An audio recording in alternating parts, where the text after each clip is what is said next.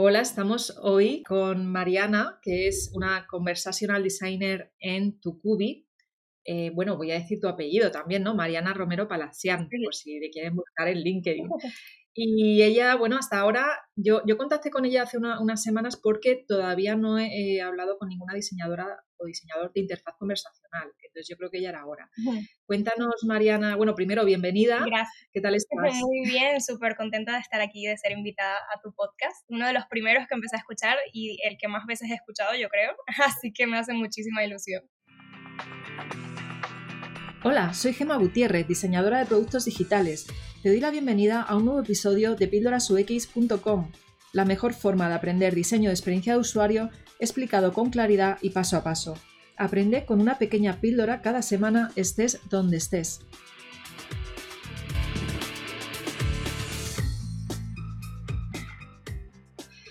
Pues lo primero que nos gustaría o me gustaría que contaras a la audiencia es cómo llegaste a ser eh, diseñadora de interfaces conversacionales. Cuéntanos tu experiencia. A ver, realmente fue todo un proceso. O sea, si tú me dices hace tres años que yo iba a acabar en esto, nunca en la vida me lo hubiese imaginado. Yo me gradué en filosofía en la Universidad Complutense de Madrid en el 2018 y cuando me gradué sabía que me interesaba mucho el tema de la ética aplicada a la tecnología, porque sentía que la tecnología, aunque era un arma de doble filo y no siempre se utilizaba con los mejores fines, podía ser de gran ayuda si se utilizaba de manera responsable y tenía como eso muy metido en la cabeza, siempre había querido trabajar ayudando a personas y sentía que la tecnología era una herramienta clave para generar bienestar, pero no sabía muy bien cómo, eh, más allá de un ámbito teórico, ¿no? porque al final yo vengo de una carrera súper teórica, no sabía muy bien cómo hacerlo. Busqué máster sobre eso, eh, no existía prácticamente nada al respecto y bueno, decidí pues dejarme llevar un poco, empecé a trabajar, a explorar un poco el panorama actual sin saber muy bien pues ni por dónde ir ni por dónde empezar. Hice cursos sobre marketing, periodismo cultural, em, siempre me gustó mucho escribir, así que empecé a investigar sobre copywriting, storytelling y en esa investigación, en busca de recomendaciones, me recomendaron un curso de UX y usabilidad que dirigía eh, un compañero de trabajo, un amigo mío, Álvaro Barona, en la EOI, la Escuela de Organización Industrial. Era un curso que estaba financiado por Garantía Juvenil y por la Fundación 11. Y bueno, me puse en contacto con Álvaro, decidí apuntarme al curso y aunque no sabía muy bien para ese entonces qué era la UX como tal, decidí lanzarme, darme la oportunidad un poco para aprender y sin ninguna expectativa realmente. Esto fue en octubre del 2019. Y bueno, para mi sorpresa yo quedé súper encantada con el curso, me encantó, o sea, me abrió la mente, fue como hacer un máster en tres meses, aprendí muchísimo. Y en esa edición del curso tuvimos solo una clase sobre diseño de interfaces de voz. Y recuerdo que para mí fue como una revelación. O sea, yo me sentí como una niña alucinando con Alexa, con que ya pudiésemos hacer eso con la tecnología, ¿no? Y sobre todo con todas las posibilidades que sentía que, que ofrecía la tecnología de voz. Entonces, bueno, yo le dije a Álvaro, Álvaro, me quiero especializar en esto, ¿por dónde empiezo? Y Álvaro me recomendó que me pusiera en contacto con una tal Nieves Ábalos que trabajaba en el sector y que organizaba eventos al respecto. Y bueno, yo decidí escribirle a Nieves por LinkedIn, vi sobre Women in Voice, la comunidad de mujeres en el sector de las interfaces de voz aquí en España, y vi que se estaban organizando constantemente charlas y eventos y que justo había un evento la semana siguiente, ¿no? Eh, en Google for Startups, ¿no? Y nada, fui a ese evento, ahí conocí a Nieves y fue justo ahí donde conocí a ti, Gemma, que me acuerdo que tuviste una charla que me inspiró muchísimo sobre tu proyecto de WhatsApp con IBM para detectar el bullying con la ayuda de la inteligencia artificial. Y mm, me encantó, o sea, yo salí de esa charla súper inspirada, ¿no? Como que sentí que, que todo lo que yo quería hacer encajaba, por así decirlo, con este tipo, con este campo, con este sector. Mm, y, bueno, cuando acabé el curso en diciembre, eh, yo sabía que no quería dedicarme a diseñar pantallas, no era lo que me gustaba. Así que empecé a investigar de cara a especializarme en el diseño de interfaces de voz. Bueno, muchos de, de los oyentes que tenemos no, no saben muy bien qué es, una, qué es el diseño de interfaces conversacionales ni tampoco tienen muy claro qué diferencias hay. Ahora, ahora antes de que te pregunte esto, porque creo que quieres seguir contando cositas, yo me acuerdo de ti que te acercaste a mí en el evento y, estuviste hablando conmigo un buen rato y, y me, gustó tanto que hicieras eso que, luego recuerdo que hablamos, te pasé luego por LinkedIn algunos enlaces de algunas cosas, ¿verdad? De información y ya desde entonces hemos seguido en contacto tú y yo y, mira, que, mira quién, cómo son las cosas, son que, dos años después, porque esto fue en el 2018, ¿no? O 2019, 2019. 2019 fue. Eh, pues dos años después estamos grabando aquí este episodio alucinante, yo flipo. yo flipo, yo me acuerdo sí que yo me acerqué a ti porque me encantó, o sea, realmente, genuinamente me encantó la charla que dijiste. Y un poco para felicitarte y para que me contaras un poquito más, ¿no? Y a partir de ahí empezamos a tener contacto, a partir de ese propio evento también empecé a tener contacto con Nieves. Y, y bueno, eso fue eso, finales del 2019, yo ya estaba como que muy segura, o sea, de que eso es lo que quería, o sea, lo tenía muy claro, yo acabé el curso, era como, yo quiero hacer esto, y bueno, me apunté al programa de mentorización que tienen en Women in Voice y pues a partir de ahí Nieves empezó a ser eh, mi mentora. Yo sentía que como que todo estaba encajando con eso que yo quería hacer cuando terminé la carrera, ¿no? De ética y tecnología y al final como que había encontrado el medio perfecto para lograr ese fin, ¿no?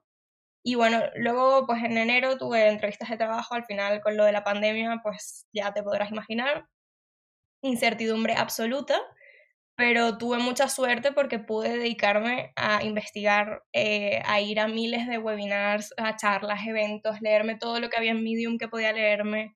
Eh, Nieves estuvo conmigo durante todo ese proceso, acompañándome, eh, ayudándome también, ¿sabes? Yo tenía muchas dudas, muchas inseguridades también y sobre todo muchísima curiosidad y ganas de aprender, ¿no?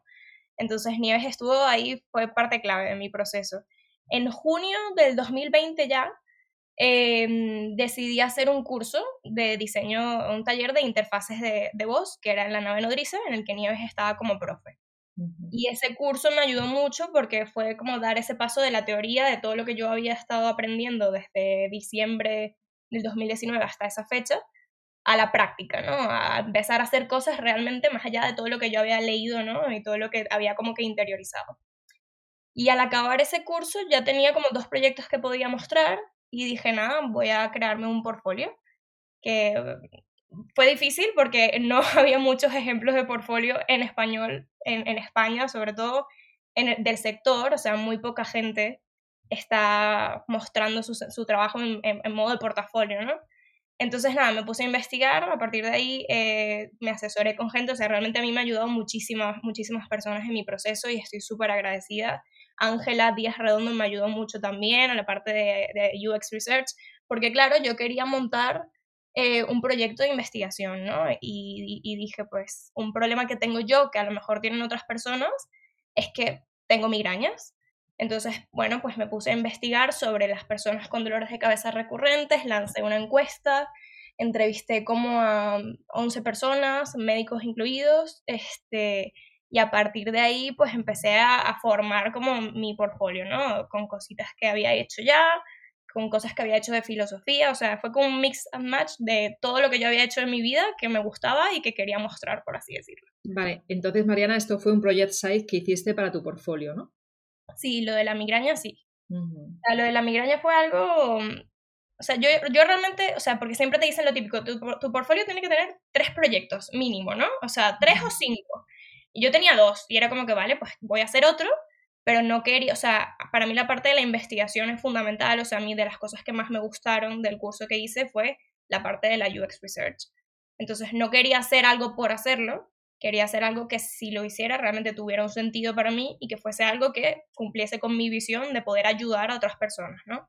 Entonces, por eso empecé a investigar sobre la migraña, sobre personas que tenían dolores de cabeza recurrentes y bueno, es, esa investigación todavía no está al aire, o sea, de hecho eso al final yo, yo lancé mi portfolio con dos proyectos, uno en construcción, que sigue en construcción porque no sé qué irá a pasar ahí, tiene muchas posibilidades, pero de momento lo tengo encubierto. Eh, y bueno, nada, me animé, yo creo que eso también me, me hizo conocer mucho porque estaba pues lancé el formulario por LinkedIn, por Slack, por todo el mundo, por Facebook, o sea, a todo el mundo que podía lanzarle la, la encuesta al formulario, se la mandé para que me ayudaran, muchísima gente me ayudó también respondiendo, compartiéndolo, ¿no?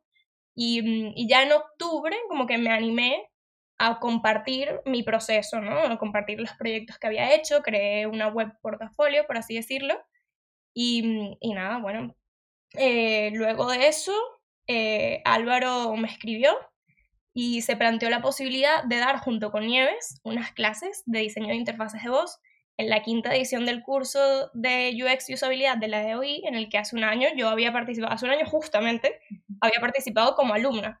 Entonces para mí eso fue increíble, ¿no? O sea, en este caso en vez de una sola clase eran cuatro y las pude dar con Nieves y bueno, me encantó, o sea, me ayudó muchísimo sobre todo para superar como eso de, del síndrome de la impostora que dicen, ¿no? Que, que uno nunca siente que sabe realmente, como que siempre te estás cuestionando lo que, tus conocimientos y para mí estrenarme como profe me ayudó a ver es que no, o sea, en verdad sé lo que sé, o sea, tengo que estar segura de lo que sé porque lo he estudiado. No tengo experiencia laboral, ¿no? Pero, pero he aprendido muchísimo y, tengo mucho que aportar todavía en este sector y creo que, que eso me ayudó como para sentirme más segura yo, ¿no? De, de todo ese proceso. Y bueno, a partir de esa, de esa época ya, bueno, eso fue hace nada, este, yo le dije a Nieves que quería formar parte más activa de la comunidad de Women in Voice y bueno, empecé a, a formar parte en concreto del área de eventos y contenidos y estoy ahí súper metida en la comunidad, ayudando a visibilizar a más mujeres en el sector, a que compartan sus experiencias. Y justamente en noviembre, después de las clases, hubo un evento en Women in Voice que organizaron, donde estaba invitada Tukubi, que es una startup que busca cuidar mejor de las personas mayores y pacientes crónicos a través del uso de la tecnología de voz. Y yo ya había enviado mi, mi currículum a Tucubi, vi este evento y me acordé otra vez de, de, este proyecto y fue como, wow, con este evento pude entender realmente qué era lo que se hacía ahí, ¿no? Porque yo cuando mandé mi currículum en su día tampoco sabía muy bien cuál era la profundidad, ¿no? De, de todo lo que se hacía ahí. Cuando vi este evento, decidí escribirle a María que es la CEO, y le dije, María, me encanta tu proyecto, me encanta lo que estás haciendo. Esto me hizo recordar por qué yo quería dedicarme a este sector, por todas las posibilidades que veo en él, ¿no? Por todo lo bueno que se puede hacer, por toda la cantidad de gente que se puede ayudar. Y bueno, a partir de ahí surgió la oportunidad de empezar a formar parte del equipo. Y bueno, aquí estoy. Muy bien, enhorabuena. Yo vi en tu LinkedIn que empezabas, empezaste creo que en noviembre del 2020, noviembre-diciembre, y, dije, uy, qué alegría me dio cuando lo vi, porque a mí me gusta también eh, pues ver cómo, diseñadores junior acaban trabajando en el ámbito y encima, en tu caso, mejor todavía porque has podido entrar directamente en una especialización que, tú ya tenías claro. Y es verdad que en eso tú te diferencias de otros diseñadores UX junior y otras diseñadoras UX porque tú ya como que tenías claro el nicho, ¿no? Y muchas veces eso tardas años en, en pensar, a ver, ¿a qué nicho me voy, ¿no? Así que quizá el hecho de que también ir a nicho y, el empezar a tocar puertas, porque tú no te has, eh, o sea, no te has limitado tan solo a trabajar en tu portfolio, sino a, empezar a tocar puertas, ¿no? Y lo estás demostrando, ha hecho eh, que se te abran esas, eh, pues, pues esas oportunidades que, donde al final has conseguido un puesto y, y enhorabuena, Mariana. Muchísimas gracias. Creo que eres un ejemplo a seguir eh, y por eso también te, cuando contacté contigo para proponerte grabar el episodio, yo te dije, a ver, yo tengo claro que quiero grabar un episodio tanto con Nieves Ábalos como con Helen Krieger, que también me parece una crack del tema, son las dos de Woman in Voice. Eh, pero quería empezar contigo, que, o quería proponerte a ti primero, porque em, yo sé que me sigue mucha gente que es junior y, también por mis estudiantes que son junior, eh, la mayoría, entonces digo, quiero que, conozcan tu, pues, tu caso, ¿no? Así que nada, pues vamos a la siguiente pregunta, si te parece. Genial. Y, es que me gustaría que contaras a la audiencia pues qué, qué diferencias hay entre ser UX designer y ser UI designer. Bueno, a ver, yo creo que al final eh, yo no soy más que una UX designer especializada en el sector de las interfaces de voz. sí que es verdad que se suele ligar mucho el UX design con diseño visual, diseño eh, UI, ¿no? Pero al final el diseño de experiencias de usuario es algo que es muy amplio eh, que tiene muchas posibilidades y se, da, se puede abarcar de, de, múltiples formas, ¿no? Desde que vas al supermercado y cómo están puestas las cosas, hasta que te metes también en una web y cómo están organizadas las cosas, ¿no? O sea, como que al final creo que el diseño de experiencia de usuario es muy amplio y tiene muchas áreas de especialización y yo estoy dedicándome en una de esas áreas, ¿no? ¿Qué hay en común eh, con el diseño de experiencia de usuario y el diseño de interfaces de voz? bueno, yo creo que esa sería un poco la parte de la empatía, de eh, empatizar con las necesidades de los usuarios, de saber mediar entre las necesidades del cliente y las de los usuarios, eh, un poco esa mentalidad analítica, de tomar decisiones en base a datos reales, ¿no? de, de hacer research, de los insights que sacas de la research, un poco, un poco por esa parte veo como, como en común, pero ya luego sí que hay cosas que son bastante diferentes, ¿no? Cuando diseñas para interfaces de voz, o sea, al final el diseño conversacional, por así decirlo, tiene dos vertientes, una que son las personas que diseñan para chatbots y otras las personas que diseñan para interfaces de voz como tal. En mi caso yo diseño para interfaces de voz y me olvido absolutamente de pantallas, de botones, de colores. O sea, aquí lo que yo hago es diseñar para turnos de conversación eh, en lo que más me fijo es en la pronunciación del asistente, en la personalidad que transmite el asistente a la persona con la que está hablando, en comas, en puntos, detalles lingüísticos, ¿no? O sea, como sobre todo poder definir esos casos de uso pensando eh, en problemas que solamente van a ser resueltos a través de la voz. Porque cuando tú diseñas experiencia de usuario, al final tienes un problema y puedes buscar cuáles de las diferentes herramientas ¿no? o vías que hay para resolver ese problema te pueden servir pero en mi caso yo trabajo directamente con cosas que sabemos que pueden solucionarse por voz y si no, pues entonces ese no sería eh, el medio, ¿no? Pero trabajo con voice first, que es esto que dicen, ¿no? Al final la voz primero. Aquí eh, los usuarios con los que trabajamos no ven una pantalla necesariamente, al menos en mi caso, sí que hay casos de interfaces multimodales donde tienen un apoyo visual, pero en mi caso no, es todo conversacional entonces, bueno, trabajo con flujos conversacionales, con, son como ramas, parecen árboles genealógicos, ¿no? De, conversaciones que contemplan los turnos de conversación, cuál es el camino ideal por el que tú quieres llevar al usuario para lograr tu objetivo, cuáles son todas las posibles desviaciones que siempre hay, porque una conversación es lo más humano que tenemos y los humanos pues nos vamos yendo por donde queremos, ¿no? Al final. Eh, tiene que ver mucho también con entrenar el modelo, con el análisis de las conversaciones, del lenguaje, eh, investigar con los usuarios, testear, eh, pero bueno, al final no, no veo wireframes, por así decirlo, pero hago prototipado y sí que hago arquitectura de la información y al final también se tratan de diseñar experiencias que sean rápidas, que sean eficientes, que sean memorables y yo creo que un poco ahí está pues lo que está en común y en lo que diverge, ¿no?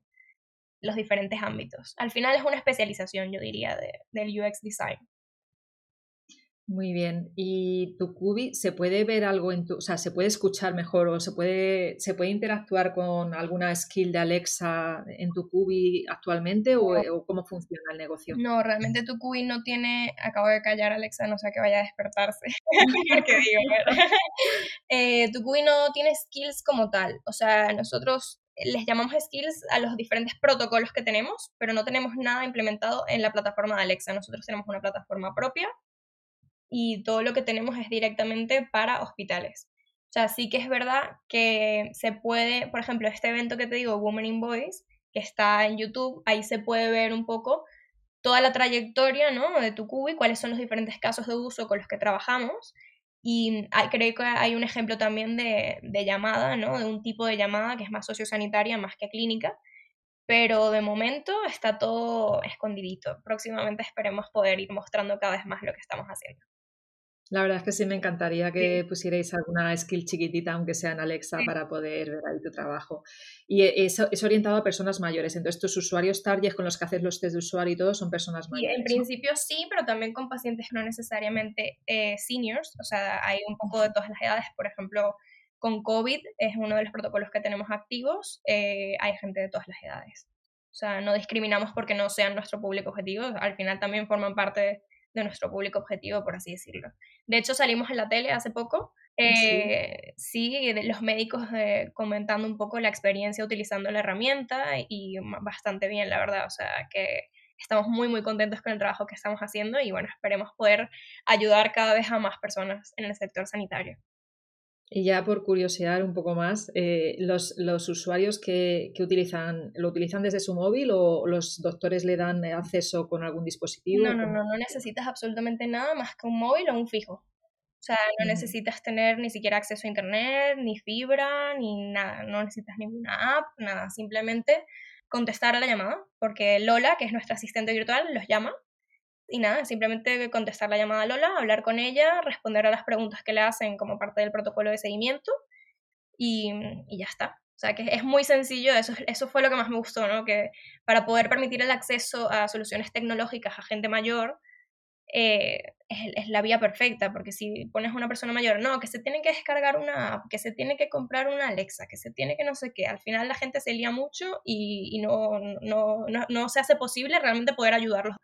Entonces, con este tipo de solución es ideal porque ellos no tienen que aprender a hacer nada que no hayan hecho ya en su vida. O sea, todos han hablado por teléfono alguna vez, todos saben cómo contestar una llamada Así que en ese sentido es súper intuitivo para ellos.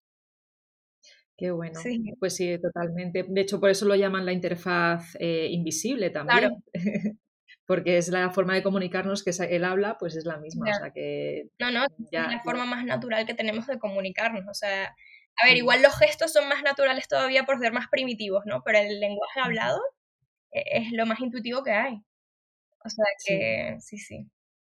Bueno, pues ya para finalizar, ir finalizando eh, este episodio, me gustaría que, pues que si hay alguien que nos está escuchando y quiere aprender diseño de interfaz conversacional, pues que nos des referencias de, cómo empezar a aprender quizá de una forma autodidacta o, eh, aunque ya has comentado el curso que hiciste, vuelvo a comentarlo si quieres para que nos escuchen, si a alguien le puede interesar, ¿no? Un poquito consejos de ambas partes, de forma autodidacta y, de cursos que conozcas. Mm, sí, a ver, realmente eh, mi primer consejo es documentarse, o sea, leer y aprender muchísimo online. Hay miles de recursos gratuitos, eh, hay artículos, hay charlas, hay vídeos, hay podcasts, hay webinars activos siempre, hay varias comunidades también, bueno, los eventos de Women in Voice.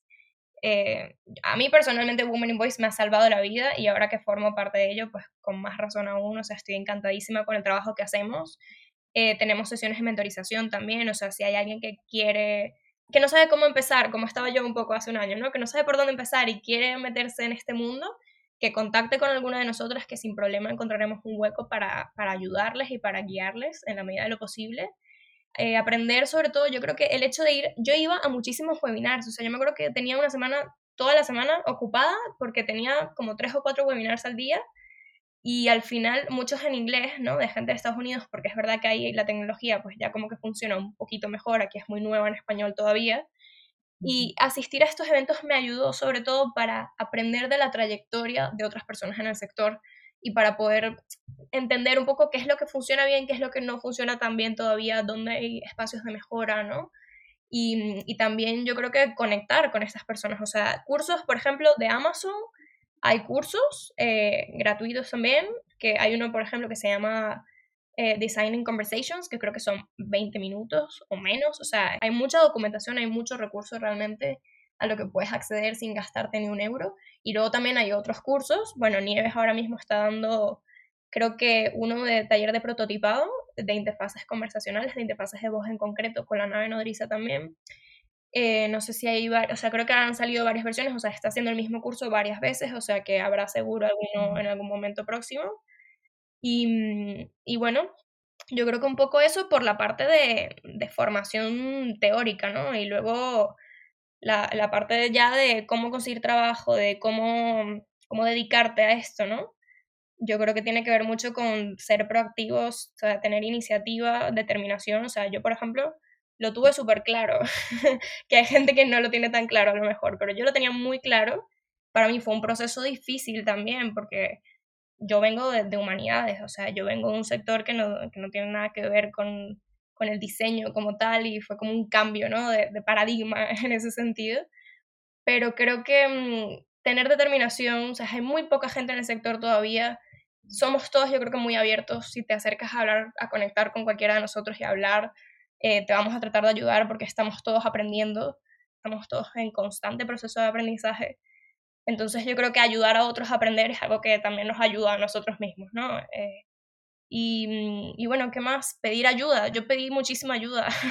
a mí muchísima gente me ha ayudado y estoy súper agradecida, sobre todo de cara a montar un portfolio, porque el tema de montar un portfolio es complicado, sobre todo cuando mm. no tienes experiencia laboral, ¿no? Ni, ni estás muy segura de si lo que estás haciendo lo estás haciendo bien o cómo lo estás haciendo. Y al final yo creo que compartir tu proceso, mostrar tus errores, porque al final todos cometemos errores, es mostrarlo sin miedo, eh, eso mm, es valiosísimo, eh, eso da mucho valor a, tu perfil y, y, sobre todo también pues eso, conectar con gente y de manera proactiva, no, bueno, agrego a esta persona en LinkedIn, no, o sea, si ves a alguien que está haciendo algo que te gusta, díselo, eh, escríbele, ¿sabes? No tengas miedo de iniciar la conversación, no tengas miedo a preguntar, a no saber, ¿sabes? Al final es, lo que decía, estamos todos aprendiendo y, y bueno, la idea es un poco que sigamos aprendiendo juntos. Así que todo el que quiera unirse, bienvenido. Muy bien, pues lo que te voy a pedir es que me pases todas estas referencias para ponerlas en, en el episodio relacionado, eh, para que para quien me esté escuchando y quiera verlas, simplemente pones pildorasux.com barra y el número del episodio eh, que ahora no me acuerdo ahora mismo este episodio qué número tiene, así que, lo miráis. y, bueno, yo estoy ahora también eh, intentando asistir a unas charlas, casi todas en inglés, es verdad, mm. que se llaman Voice, Voice Lunch, se llama. Sí. ¿Te suena? Sí. Vale, pues, eh, pues estoy intentando asistir, pero siempre se me, vamos, que, estoy ahí a ver si no se me pasa. Y, luego siempre pasa algo que estoy trabajando y no puedo ir, o me coincide con la hora en la que doy clase. Pero bueno, ahí estoy, me parece súper interesante. Una forma, además son todas eh, gratuitas, mm. eh, lo único que no se graban. o sea, que y también hay unas en español, creo que las está llevando Jesús Martín, si, no me equivoco eh, no, o sea, por charlas y por eventos y cosas a las que asistir, o sea, hay de todo, de verdad, hay mucho que ha quedado grabado también.